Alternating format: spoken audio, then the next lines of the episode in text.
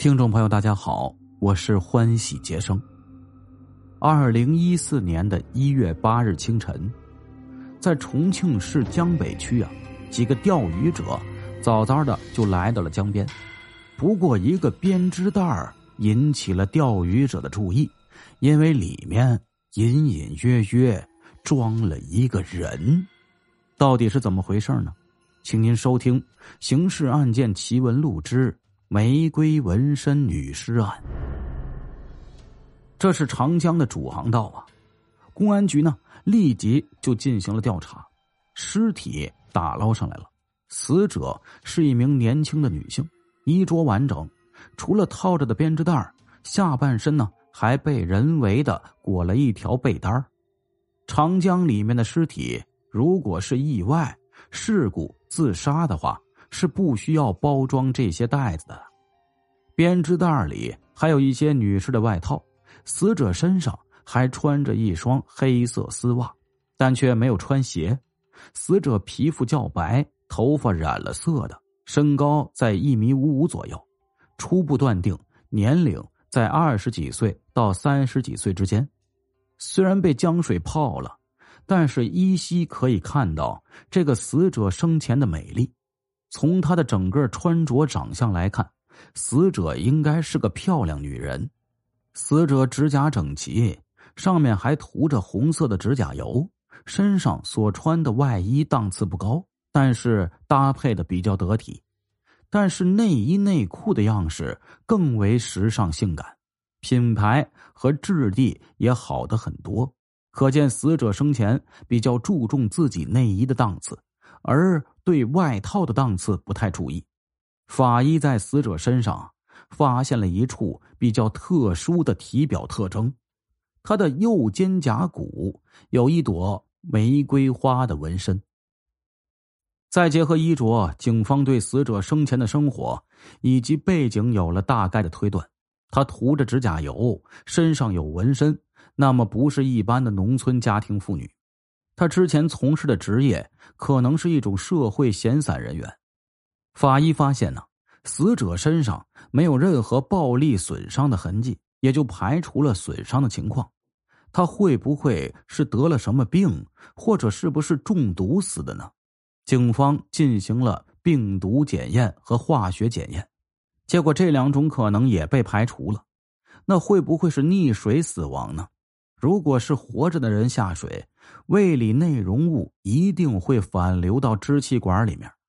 但是法医在死者胃里发现了还没有消化的食物，并且支气管里也没有浆水，也就是说，他不是生前溺水，而是死后入水的。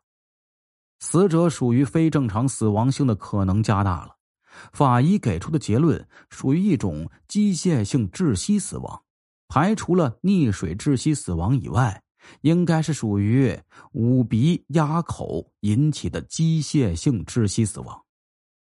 浮尸案件首先呢就是确定尸源，死者身上没有找到任何可以证明身份的证据。经过尸检，推测死者呀应该是生前被人所害，然后被人抛尸江中的。警方推测出一个大概位置。抛尸地点应该就在重庆市主城区，这就大大缩小了查找尸源的范围。由于死者面部腐烂无法辨认，因此身上的玫瑰纹身成了寻找尸源的关键了。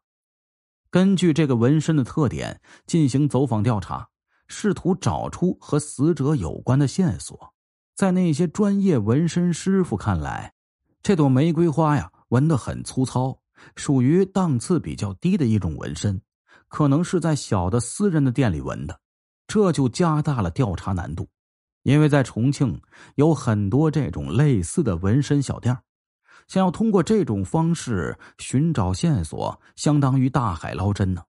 一个衣着档次不高的漂亮女生，但是却注重于内衣档次，喜欢涂指甲油，喜欢染头发。身上还纹着一朵巴掌大小的玫瑰花，也许凭着这些特点，还无法确定死者生前的身份。法医在检验的时候发现，死者的阴毛和腋毛有剃过的迹象，这个迹象有点特殊，因为一个普通人是不会这么做的。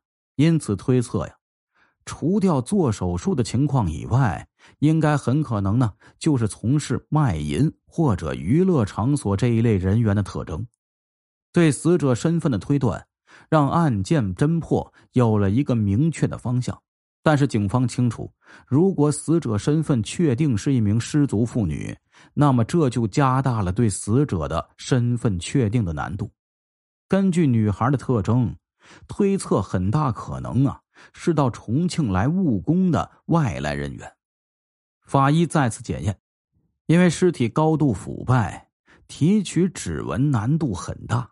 工程师和技术人员想尽一切办法提取指纹。死者在水里泡了将近二十来天，手指的皮肤早已经脱落变形，提取指纹的可能性非常小。在重重困难下。还是获得了三枚特征相对较好的指纹，这三枚指纹此时已经成为了案件侦破的唯一希望。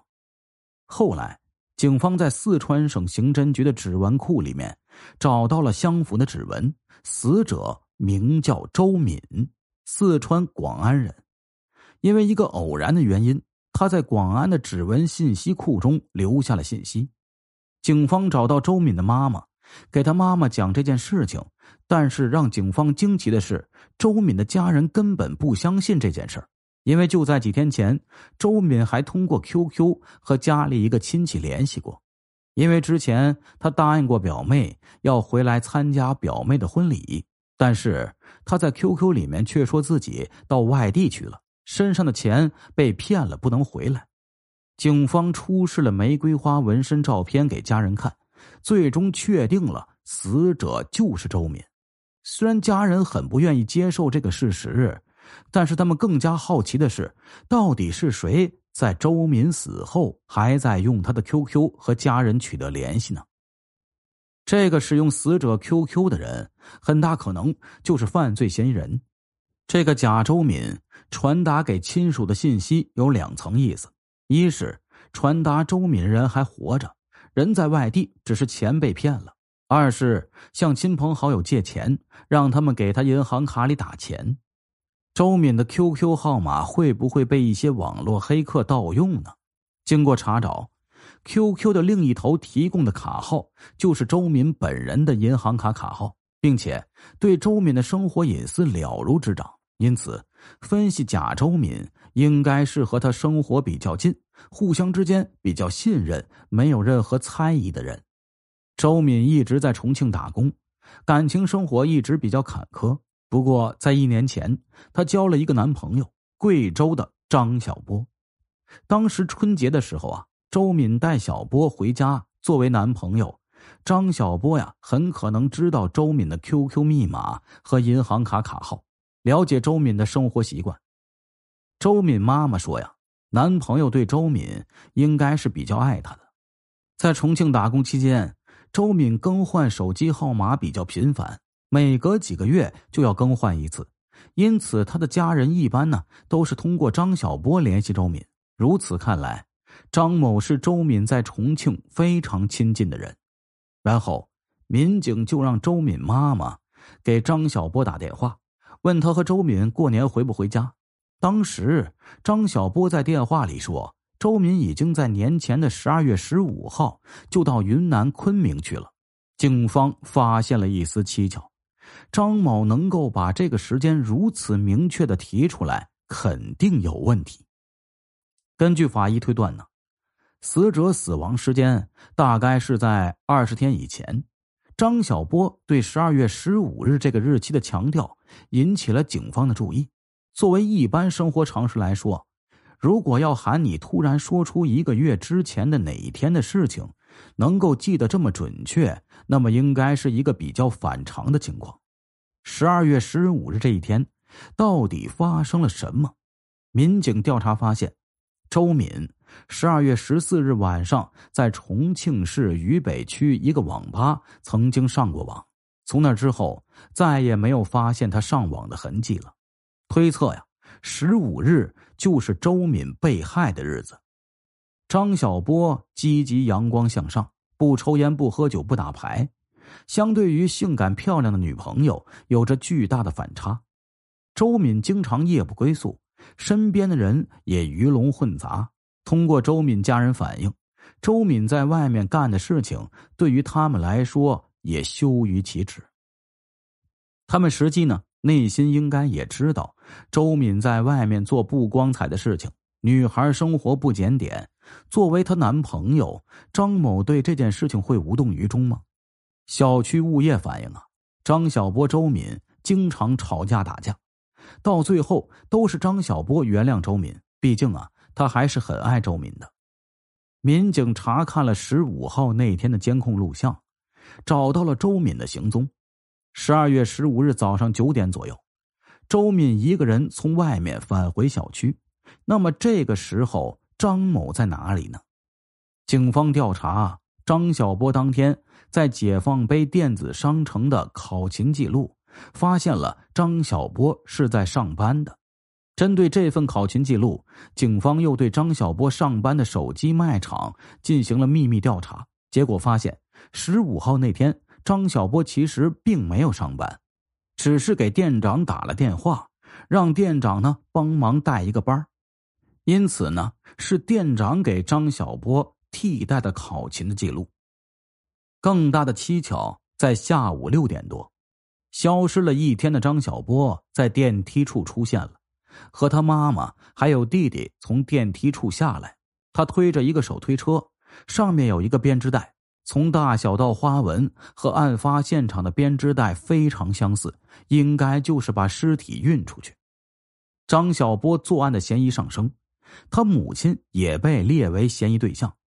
抓捕张小波的时候，在他身上搜出了周敏的身份证、银行卡、手机，也就是说，张小波将周敏重要的私人物品据为己有。据张小波交代啊，他是在这里上班之前认识周敏的，认识后一起交往。随着交往的深入，张小波发现周敏经常夜不归宿，而且有可能吸毒。有一次，张小波偷偷查看了女友的手机，这让他非常震惊。原来周敏不但吸毒，而且还在偷偷的卖淫。他对周敏非常失望。刚认识的时候啊，周敏说他在一个服装店上班，结果全都是谎言。震惊之余，张小波提出分手。周敏呢，努力挽留解释。他说他这么做是有原因的，他爸爸要过生日了。但是他没有钱，他要在几天之内挣点钱给爸爸打过去。同样是苦寒出身，张小波听到周敏这一番解释，心软了，他原谅了周敏，告诉他以后不要再犯。张小波之前有过一段不幸的婚姻经历，因此对第二次的感情格外珍惜。周敏在外面吸毒卖淫，张小波都能够忍受。